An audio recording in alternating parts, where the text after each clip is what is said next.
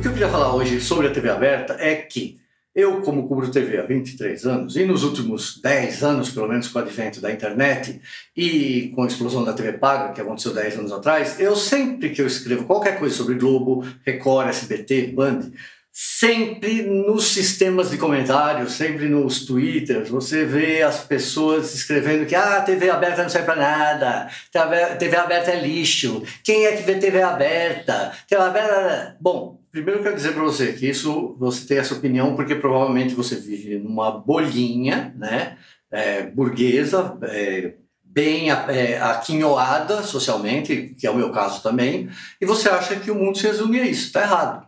Eu tenho números aqui para provar para você. No Brasil, os últimos dados que a gente tem do censo e do PNAD, a BTA também já fez esses estudos também, a gente tem 25 milhões de domicílios, ou seja, quase 80 milhões de pessoas, em média de 3 habitantes por, por casa, 3,3 segundo o IBOP, né, segundo a metodologia. Você tem é, 80 milhões de pessoas que só têm TV aberta. Elas não têm Twitter, elas não têm Instagram, elas não têm internet, elas não têm streaming, elas não vão assim, La Casa de Papel, sabe? A pessoa que está trabalhando lá na roça, que tá não fica postando coisa, não está no Instagram, né? Então, é, 82 milhões de pessoas, minha gente. É a população da Alemanha. É duas vezes quase a população da Argentina. É 20 vezes a população do Uruguai.